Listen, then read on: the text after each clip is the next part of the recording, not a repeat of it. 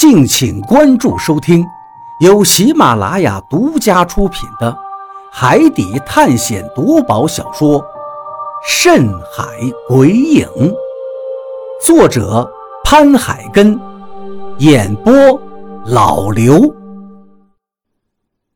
第二十九章，死里逃生。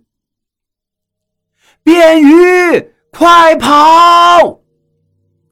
就在我火急火燎，刚把旗杆上的绳索解开时，何洛已经急得又喊了起来。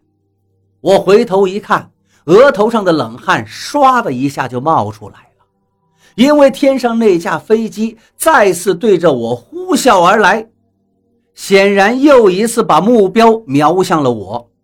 不过现在我就站在最上层的甲板前端，四周空荡荡的。想躲都无处可躲，最好的办法就是直接往下跳了，跳到下面那层甲板上。可是，距离下面那层甲板那么高，估计跳下去腿得摔断。可是怎么办呢？跳还是不跳？我心里顿时乱作一团。马达声更加响了，再俯冲一段距离，估计他就要开火。我心中一紧，当下就想着纵身往下层的甲板上跳。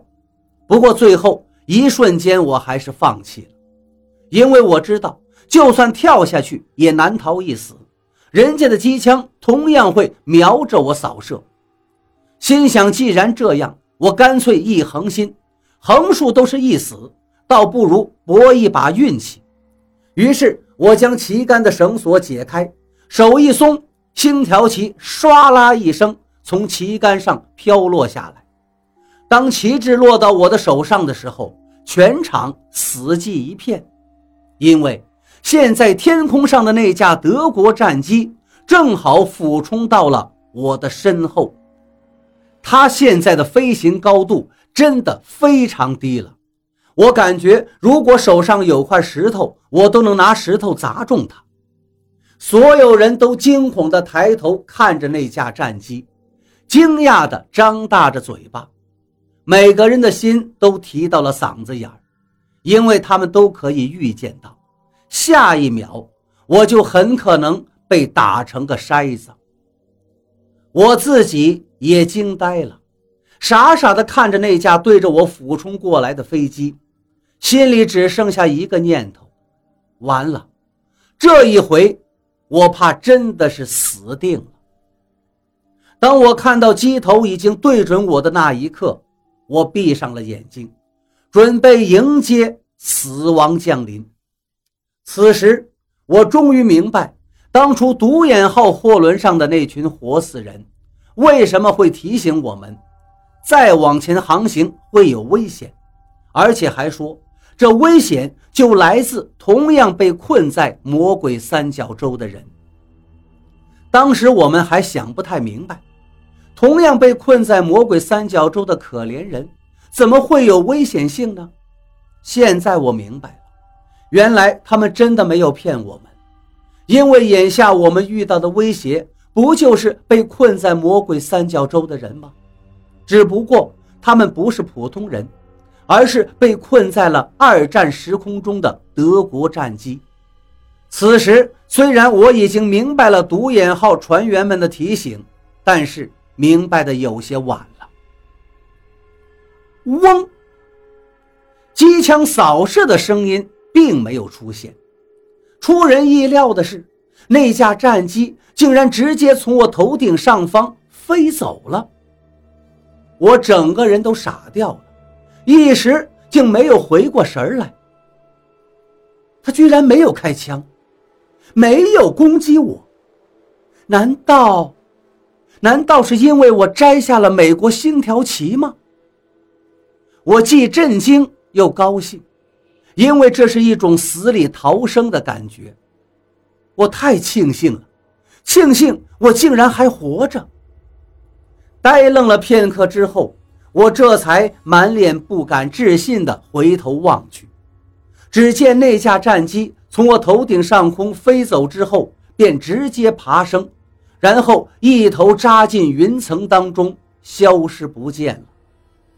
看到这里，我终于是长长的松了一口气。他离开了，我们安全了。其他人也纷纷从呆愣中反应过来，接下来就是兴奋的欢呼声。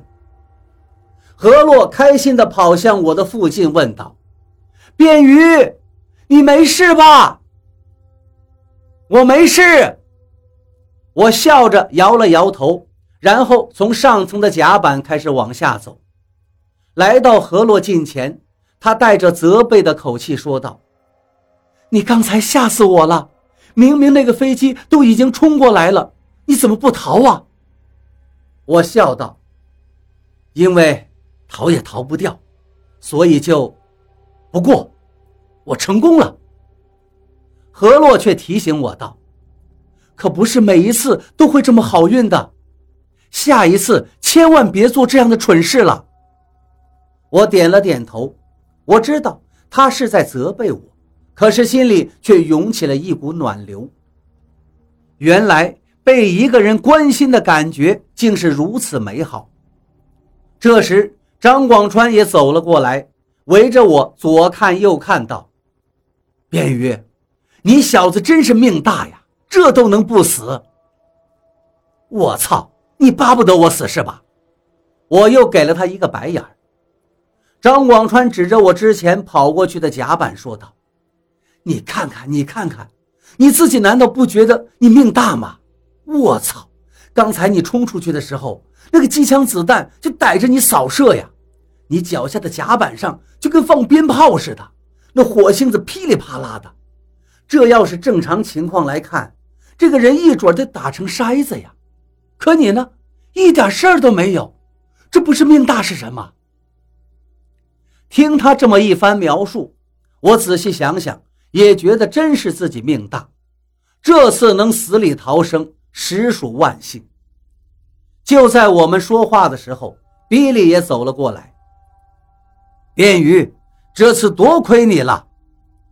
雷森也说道：“你救了大家一次。”我笑了笑，点点头。这次危机能够化解，确实是我的功劳。我看了看四周，到处都是血。还有一些人的惨叫声，于是我问道：“有多少人受伤了？”比利说道：“死了十一个，还有五个受了伤的。”啊！他这边话音刚落，身后就传来了一声惊叫，真的是惊叫声，甚至是尖叫声，因为从这声音当中。我们听到了浓浓的惊吓味道，所有人都猛地回头，然后所有人都被眼前突发的一幕吓得是连连后退。鬼鬼呀！一声声惊呼起来，众人都是一脸的惶恐。只见就在我们面前，之前被打死那些人。现在竟然一个个活了过来，尸体复活了，甚至包括那具脑袋都被崩掉了大半边的尸体。这些尸体全都动了起来，一个个就像是提线木偶似的，动作僵硬的活动着他们的四肢，还扭动着脑袋。随着那些动作，还发出一阵咯吱咯吱的声音。这声音太刺耳了，听得大家脊背发寒，头皮都要快炸了。那些尸体活动了几下之后，便挣扎着爬了起来。尸体原本已被打得全身都是血洞，如今一站起来，顿时又血流如注。谁看到这一幕都会吓得够呛，因为这几乎完全颠覆了普通人的认知。不知道有谁看过丧尸片没有？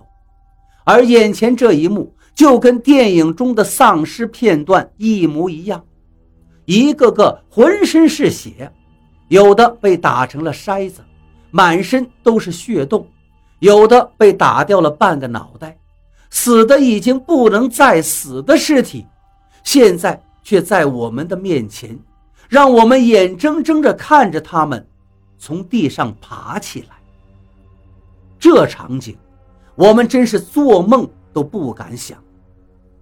一具死了的尸体，竟然就这样在我们眼前直挺挺地站了起来。